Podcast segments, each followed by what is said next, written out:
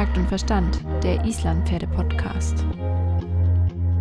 Alles rund ums Islandpferd mit Svenja und Melanie.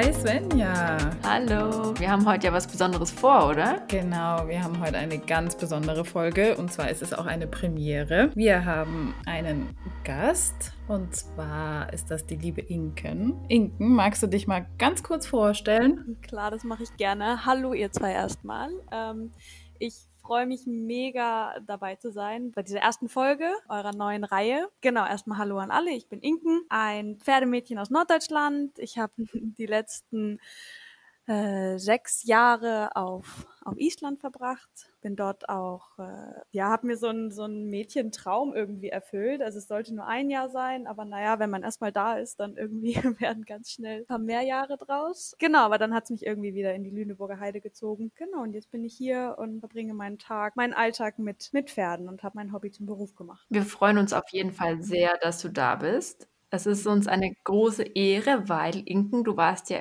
auf oder in Holar genau. und hast dort Islandpferdewissenschaften studiert, ne? Richtig, ja. Ist weltweit der einzige Studiengang zum Thema Islandpferde, ne? Genau, eben die, die Rasse macht es so, so einzigartig, genau. Das gibt so nirgendwo anders auf der Welt, ja. Das ist schon ziemlich cool.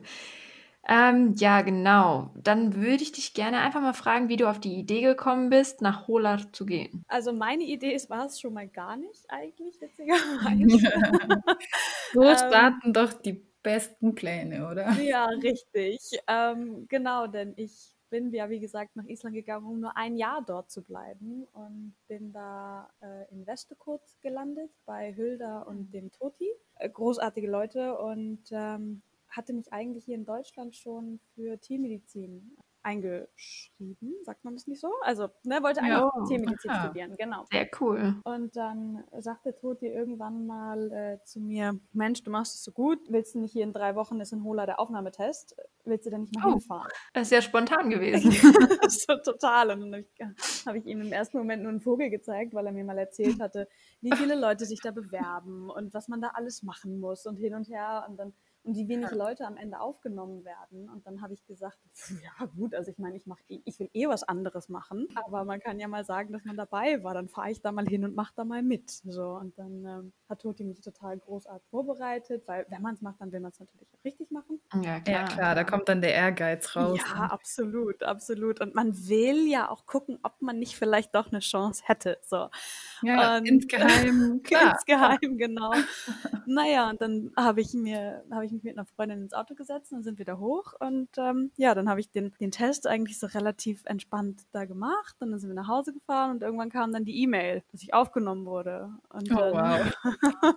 Ein absoluter Mädchentraum, ja. Ja, total. Aber leider bestand mir dann ein unangenehmes oder ein Telefonat mit meinen Eltern bevor, in denen ich ihnen sagen musste, dass ich im Herbst nicht nach Hause komme, weil ich äh, auf Island gerne studieren möchte. Also irgendwie, naja, war, war alles gar nicht so geplant. Wie haben deine Eltern reagiert? Ähm, großartig eigentlich. Also die sind in, in Flieger gestiegen und haben gesagt, dann ähm, wollen wir uns das da aber mal angucken. Und dann haben die einen Roadtrip um die Insel gemacht und haben sich die Uni angeguckt und sind wiedergekommen und waren völlig geflasht von diesem Tal. Also die waren halt auch, waren natürlich zur besten Zeit da, die waren im Hochsommer da, als es nicht dunkel wurde und waren in diesem grünen Tal und ah, haben sich das da alles angeguckt und haben gesagt, okay, wir verstehen das komplett. Äh, diese Möglichkeit bekommt man halt einfach nicht immer und dann, genau, mhm. waren die, die waren da echt großartig. Chance muss man einfach auch dann irgendwie ergreifen. Ne? Ja. Also sowas genau. darf man nicht verfliegen lassen. Nee, absolut. Wie hat dich denn Toti darauf vorbereitet? Ich kann mir das gar nicht so vorstellen, wie man sich jetzt auf so einen Test am besten vorbereiten kann überhaupt. Also im Prinzip hat er mir so ein bisschen, ein bisschen Reitunterricht gegeben, einfach äh, nochmal äh, intensiver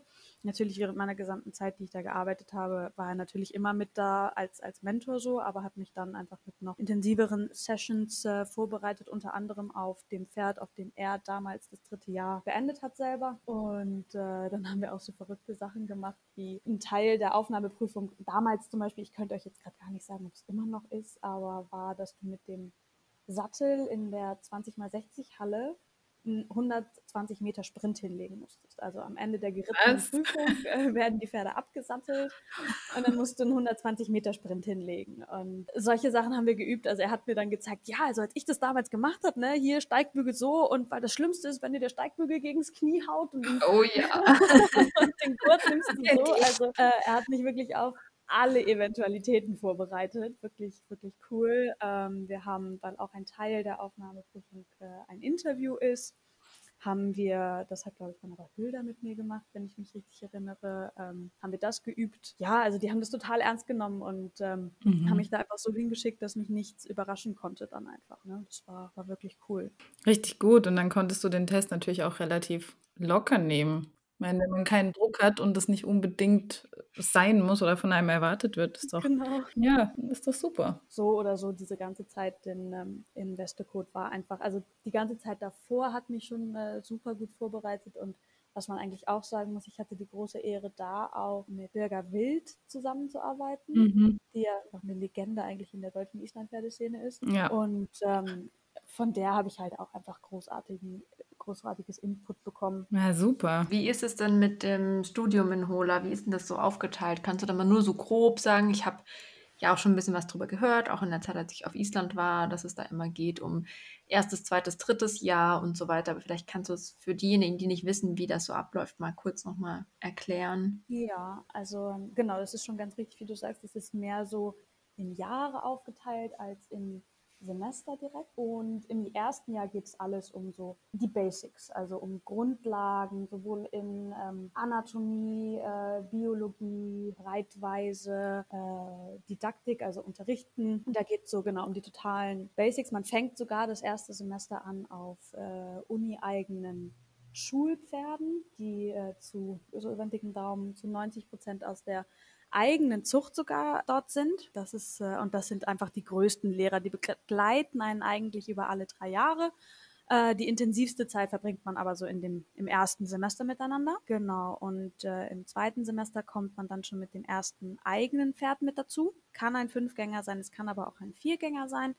Äh, es geht da in allererster Linie so um die Grundlagen in der Dressur und man reitet dann seine äh, Abschlussprüfung im Frühjahr auf der Ovalbahn dort im Tal, äh, was so eine Kombination aus einer Viergangprüfung und äh, so eine äh, Dressurprüfung ist. Im zweiten Jahr steht der Jungpferdeberitt im, im Vordergrund. Genau, also auch in, in allen verschiedenen, also sowohl in Theorie als auch in Praxis, die Verhaltenswissenschaft so ein bisschen, also genau wie, wie verhalten Pferde sich in der Herde untereinander, das so ein bisschen studieren, äh, Pferde mhm. beobachten, das mit ins Jungpferdetraining nehmen, einfach dieses Verstehen, wie kommunizieren Pferde untereinander. Genau, und äh, man trainiert äh, ein halfterführiges Jungpferd. Ähm, also es sind zwei Teile geteilt. Einmal so eine Jungpferdeprüfung, wo es dann um die totalen Basics geht und dann ähm, arbeitet man weiter mit einigen Jungpferden bis hin zum, äh, äh zu den Ansätzen vom Eintölten, Zusammenspiel der Hilfen. Wie lange habt ihr denn Zeit für so ein Jungpferdetraining da? Nur weil ich finde es ja so spannend, weil ich habe ja in Deutschland einen Jungpferdebereiter gemacht ja. ich glaube, es ist schon nochmal ein ganz anderes Konzept, ne? Ich denke schon, also ach, lass mich lügen. Ähm, ich meine, bis zur ersten Prüfung hast du zwölf Wochen. Und was beinhaltet diese erste Prüfung dann so grob? Große Bahnfiguren in der ähm, in der Halle reiten, Handpferde reiten gehört damit dazu, ja. ähm, mhm. drei getrennte Gangarten zeigen. Das ist dann, ne, wenn dein Pferd natürlich halt nicht traben will, dann zeigst du Deutsch. Mhm. Das ist dann ja. da gibt es keine ähm, Anforderungen speziell und auf der Ovalbahn reiten und einen äh, so einen Geländetrack mit den Pferden reiten. Super einfach, aber es geht dann mhm. um äh, durch den Bachlauf reiten, eine gerade Strecke galoppieren und das Tempo verstärken, irgendwo so einen großen Slalom auf offener Fläche reiten, so ah, sowas. Mhm. Genau. Klingt aber für mich eigentlich nach einer ziemlich coolen Prüfung. Also, weil man da ja auch wirklich so ein bisschen das Individuelle im Pferd auch, auch gut erhalten kann noch. Also kannst du gut abschneiden mit den verschiedensten Typen von Jungpferden. Und das mhm. finde ich auch sehr, sehr schön an der Prüfung einfach, dass es einfach gehalten ist und es im Prinzip nur darum geht, nicht wie talentiert dein Pferd ist, sondern wie äh, gut es von seinem Reiter vorbereitet wurde. Und diese Pferde, habt ihr die dann selber mitbringen müssen? Habt ihr die gestellt bekommen? Die werden gestellt, sowohl von der Uni als auch von einfach Bauern im mhm. Tal äh, aus, der, aus der Gegend. Das wird dann halt mhm. ausgeschrieben mhm. und du kannst dein Pferd dorthin schicken äh, und es äh, einreiten lassen, genau. Ich habe das tatsächlich, also von einem Hof, wo ich war, die haben das auch gemacht, ja, die waren Sache. immer sehr zufrieden. Ja, die, haben, die sind sehr gut ausgebildet dann, ja. Äh, haben da immer auch ziemlich tolle Pferde hingeschickt. Also ähm, mhm.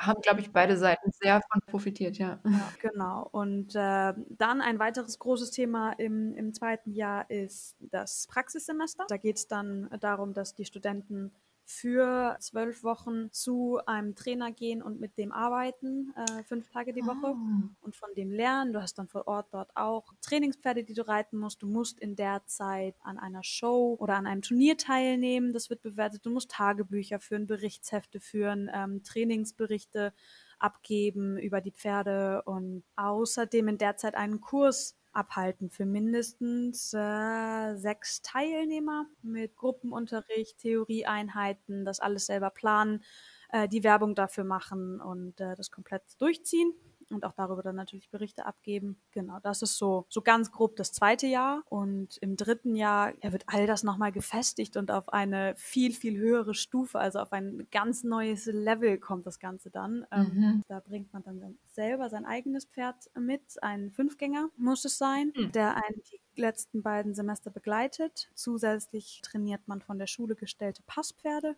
reitet mit denen ähm, eine Passprüfung muss die Pferde trainieren, darüber ähm, Berichte schreiben und es werden Tests gemacht über Belastungstests werden gemacht, zum Beispiel mit den Pferden, die wir auswerten müssen, mit den Passpferden. Ähm, Ah, genau. das ist ja spannend. Das ist ziemlich cool, genau. Und die werden in äh, unterschiedlichen Abständen gemacht. Das heißt, man kann da seine Schlüsse draus ziehen, wie gut ja. ist mein Training. Ähm, das ist sehr, sehr spannend.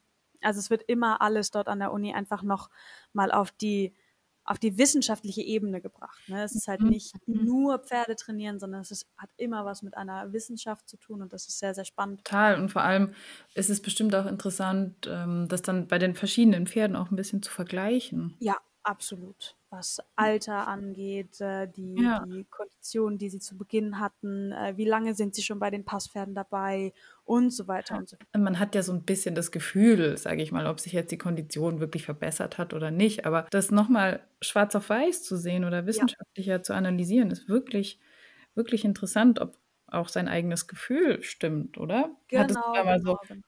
Aha-Erlebnisse? Ja, manchmal schon. Also man war manches Mal wirklich überrascht, ähm, wie gut konditioniert junge Pferde waren, die bisher ihr ganzes Leben lang vielleicht nur im Sommer im, im Hochland waren. Äh, mhm. Äh, oder auf so, so Reittouren mit freilaufender Herde, dass sie nur da praktisch einfach über den Sommer ihre Kondition bekommen haben, gar nicht aktiv mhm. geritten wurden. Ja, aber das ist eigentlich von alledem, was im dritten Jahr so passiert, nur ein, ein ganz, ganz kleiner Teil. Ja. Hinzu kommt dann ja noch ähm, die Fizo, die geritten wird, wo man von äh, Thoradin Amundsen und Viking Gunnarsson perfekt vorbereitet wird. Also Viking Gunnarsson, äh, ein internationaler äh, Vizerichter und äh, Thoradin Amundsen einfach ähm, ja, ein, ein begnadeter Reiter und Pferdemensch und Pferdeversteher. Äh, wird man da sehr, sehr toll darauf vorbereitet und reitet dann eine ganz, ganz offizielle ein Vizo mit Gebäudebeurteilung und ähm, das ist sehr lehrreich. Wow, ja. Das heißt, wenn wir dann jetzt bald mit unseren wahnsinnig guten Pferden, die wir aus Island kaufen werden, züchten werden, kannst du die dann alle für uns vorstellen. Auch. Zum Beispiel, genau, ja. Perfekt, dann ist es ja schon mal abgemacht. Ja, genau, so machen wir das. Ja, was natürlich auch, das hätte ich fast vergessen, ähm, die Bachelorarbeit natürlich. Ähm, Ach ja, ja, habt noch eine Die schöne Bachelorarbeit. die schöne Bachelorarbeit, genau. Wobei auch das sehr schön ist, einfach weil es so Praxis, also du kannst es so praxisnah machen. Du kannst einfach ja, wissenschaftliche Untersuchungen machen, Tests machen über mehrere Wochen. Die Dozenten sind immer bereit, mit einzusteigen mhm. als Testkaninchen und ähm, einem da, stehen einem da mit Rat und Tat zur Seite. Und das ist wirklich, wirklich großartig und macht ganz, ganz viel Spaß mhm. und macht es nicht zu so einer stumpfen 20-seitigen Arbeit, sondern irgendwie mehr zu ja. so einem zu so einem Projekt, was einem am Ende wirklich, äh, ja, was einem wirklich am Herzen liegt. So, ne? Und das ist wirklich sehr schön gelöst, weil ähm, Hand aufs Herz, alles, was da so an der Uni rumläuft, sind eher die Leute, die gerne den Tag im Stall verbringen und nicht äh, hinterm wollen, ne? ja. genau. Ach so, ja, und na klar, ein ganz großer Teil ist natürlich auch das Training des, des Fünfgängers. Oh ja, stimmt, dein besonderes Pferd, ne? Was muss denn dieses Pferd schon können, wenn du es mitbringst? Am besten ein, alles, oder? Genau, also ein Dozent hat mal äh, so aus Witz gesagt, ja, also der letzte Landsmutsieger muss es jetzt nicht unbedingt sein, aber so Aha, in die Richtung darf es schon gehen. Ja, je besser das Pferd, desto besser, je weiter ausgebildet, ja. desto besser. Man mhm. lernt einfach mehr und ja, die Uni hat halt schon so ein bisschen Vorgaben, ist, um auch die Pferde zu schützen, ein Stück weit, weil es einfach wahnsinnig viel Training ist und auch den Kopf viel. Die Pferde sollten zwischen 7 und 14 sein, am liebsten nicht älter, am liebsten nicht jünger. Und du brauchst einfach viel, viel sicheren Pass und guten Tölt. Also das ist, das hilft einem dann schon weiter. Kannst du uns dann mal ein bisschen über dein Pferd erzählen, das du hattest? Ich hatte ja zwei. Ah. Ich bin eine von denen, die das, ich habe das fünfte Semester fast nicht geschafft, weil es einfach, und das passt vielleicht auch so ein bisschen so, ne, was muss das Pferd können? Ja. Ähm, ich hatte eine großartige Stute, die das auch alles ganz, ganz toll gemacht hat. Die hatte viel Töll, die hatte viel Pass. Die hat aber einfach nicht in dieses, ähm, in diesen Rahmen gepasst. Den, und der ist halt sehr, sehr eng den die Uni vorgibt, also in den mhm. Lehrplan. Genau, und dementsprechend haben wir leider die äh, Dressurprüfung in der Halle im Dezember nicht bestanden.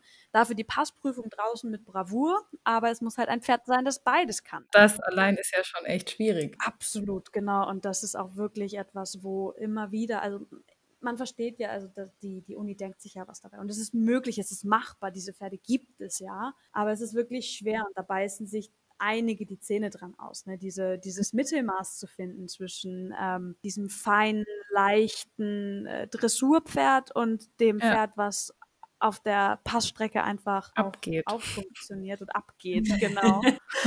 ja, und dann habe ich glücklicherweise noch relativ spontan einen, einen ganz, ganz, ganz, ganz tollen Wallach gefunden, der jetzt auch immer noch an meiner Seite ist und äh, dem bin ich unendlich dankbar, der nämlich genau das mitbringt. Und um vielleicht das nochmal abzuschließen, was man braucht, also ich würde sagen, was du brauchst, ist ein Viergänger mit einer fünften Gangart. Das würde ist hilfreich. Eigentlich entspricht das ja so ziemlich dem Zuchtziel des Islandpferdes, oder? Was ja, man da braucht. Ja, eigentlich schon, genau, ja. Gibt es denn irgendwelche Erlebnisse, die so richtig lustig waren oder wo du dir jetzt im Nachhinein denkst, was habe ich da bloß getan oder was dir so ganz spontan einfällt? Also eigentlich muss man einfach sagen, diese gesamten drei Jahre, das war natürlich brutaler Ernst. Ähm, mhm. Und ich vergleiche das oft mit so ein bisschen, ähm, wie man diese Hollywood- oder amerikanischen Filme ja. kennt, mit der strengen Ballettlehrerin und dem talentierten Mädchen, das es aber gerne am Broadway schaffen möchte. So ist so ein bisschen die Stimmung da. Ja, also einer für alle, alle für einen, aber ähm, schon echt knallhart. Aber was, ja, vielleicht ist gar nicht unbedingt ein lustiges Erlebnis, aber einfach was so großartig war, war einfach insgesamt die Zeit, dort und dieser Zusammenhalt dieser kleinen Gruppen, weil du einfach, du hast gar nicht dieses Uni-Erlebnis. Weißt du? Das mhm. ist nicht, mhm. nicht so richtig. Man, es sind 20 Leute in einer Klasse. Also insgesamt 60 Leute da. Wenn es hochkommt bei großen Jahrgängen, sind es mal 80, 80 Studenten aus allen drei Jahren. Und jeder kennt jeden und jeder mag jeden, genau. Und das ist einfach, einfach so schön und natürlich. Und ähm, jeder, der schon mal was von Hola gehört hat, weiß, dass da auch gerne mal am Abend und am Wochenende ähm, etwas tiefer ins Glas geschaut wird. Harte Arbeit und gute Partys, ne? Richtig, genau. Und das ist auf jeden Fall was, was natürlich einen immer begleitet und auch heute noch, also was heißt heute noch, ne? Ich habe vor zweieinhalb Jahren meinen Abschluss da gemacht, aber einfach. Ist das schon zweieinhalb Jahre her? Ich habe das Gefühl, das war gestern. Ja, genau. 2018, ja. Da entstehen Freundschaften, weil du mit den Leuten in einem Dorf wohnst, in dem du im Winter teilweise eine Woche eingeschneit bist und einfach nicht ins nächsten, in den nächsten Ort kommst zum Supermarkt. Also da entstehen Beziehungen, mhm. die, ähm, ja, das ist einfach von einer anderen Welt, so, ne? sehr, sehr innig und persönlich ja. und schön. Und oh, eine Geschichte, eine Geschichte fällt mir gerade ein. Auf was für Ideen man dann natürlich manchmal kommt äh, mit Schnee, so viel äh, kann man sich gar nicht vorstellen. Also dieses Tal schneit ja förmlich zu da im, im Winter. Ähm, Und dann kommt man natürlich manchmal auch, wenn man am Wochenende ein bisschen Langeweile hat und ein, zwei Bier zu viel hatte vielleicht, auf die verrücktesten Ideen und geht dann mal äh, zur Nachbar-WG äh, in einer Nacht- und Nebelaktion und schaufelt einfach die Eingangstür mit Schnee zu. Oder schaufelt Autos so sehr mit Schnee zu, dass äh, der Kommilitone am nächsten Morgen aus der Tür kommt und sich denkt, Alter, wo ist mein Auto? also so, so solche Sachen haben wir dann manchmal schon, schon mal abgezogen. Äh, und du bist ja jetzt wieder in Deutschland zurück. Wie kommt es dazu? Warum bist du nicht auf der Insel geblieben? Was waren deine Beweggründe, um dann doch wieder ins Heimatland zurückzureisen? Ein bisschen vielleicht doch Heimweh, ja. Hm. Ähm, und ein bisschen also ähm, meine Gastmutter ganz damals äh, hat zu mir gesagt, äh, durch meine Adern fließt Wikingerblut. ich habe diesen, diesen Lebensstil, so dieses, ah, das wird schon alles und äh, komme ich heute nicht, komme ich morgen und sowas, das passt schon ganz gut zu mir. aber die Deutsche ist dann doch irgendwo da, da, unter der Fassade auch noch da. Und das hat sich dann irgendwie nach dem Abschluss doch herauskristallisiert, dass ich äh, im, im, Berufsleben angekommen mit dieser Art, nur, nur bedingt gut klarkam und da kam dann irgendwie so ein bisschen dieses Gefühl und dieses Verlangen, doch irgendwie was für mich selber zu machen und selber was aufzubauen. Und es ist halt einfach hart als Ausländerin. Also selbst wenn man die Mentalität voll lebt und die Sprache flüssig und fließend spricht und auch einen isländischen Lebensgefährten hat, also das hilft natürlich alles, aber du bist und bleibst der Ausländer und natürlich in einem riesen Pool von talentierten, großartigen Reitern und Züchtern. Und ja, das war halt einfach die Idee, hier bei mir hinterm Haus war Platz, dann habe ich mich einfach getraut und äh, mein Freund ist dann auch Jetzt mitgekommen. Eigenen genau, Stall.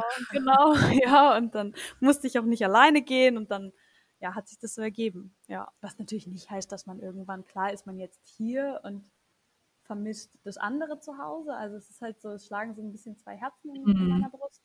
Ja, und ich glaube, ich werde der ewige Pendler sein. Also, dass man mal hier lebt, mal dort lebt. Die Liebe bleibt ja bestehen. Also ich meine, ich war jetzt wirklich für meine Verhältnisse schon extrem lange nicht mehr auf Island, einfach wegen Corona mhm. hat sich das dann nicht mehr so ergeben und jetzt mit einem Job und einer Verantwortung ist es auch nicht mehr so einfach. Aber ich glaube, das passiert wie von selbst, dass man sagt, so, jetzt fahre ich aber mal wieder. Äh, man merkt dann, glaube ich, ganz schnell, was man gerade braucht. Mit den Pferden holt man sich ja auch ein Stück Insel nach Hause. Ein Stück, ja, das stimmt. Ich fand es super, super spannend Vielen Dank, Inken, dass du uns gerne, gerne. an deinem Mädchentraum hast teilhaben lassen. ich war ja auch einmal dort in diesem Tal, wie du es genannt hast, und es ist wirklich ein bisschen eine andere Welt. Also nochmal ja. ein Stück anders als der Rest.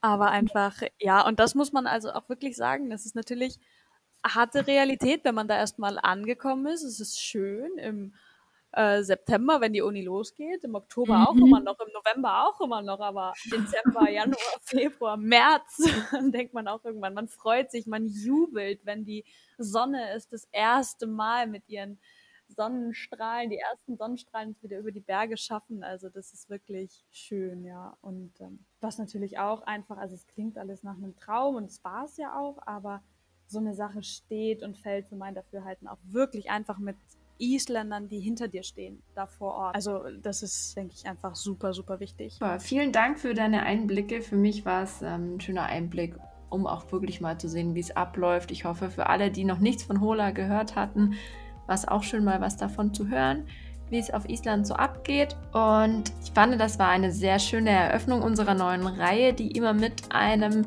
Interviewpartner sein wird. Und ich freue mich schon auf das nächste Mal. Ich finde, dieses Mal hat auch sehr viel Spaß gemacht. Ich glaube, ich hau mich jetzt auf die Couch. Genau, ausruhen nach dem super schönen Gespräch. Ja. Wir danken dir, Inken. Wir freuen Gerne, uns auf die Zukunft und ähm, noch mehr von dir zu hören und dass es gut läuft und wir schauen bestimmt mal bei dir vorbei. Da freue ich mich noch. Ihr seid immer willkommen. Dann macht es gut.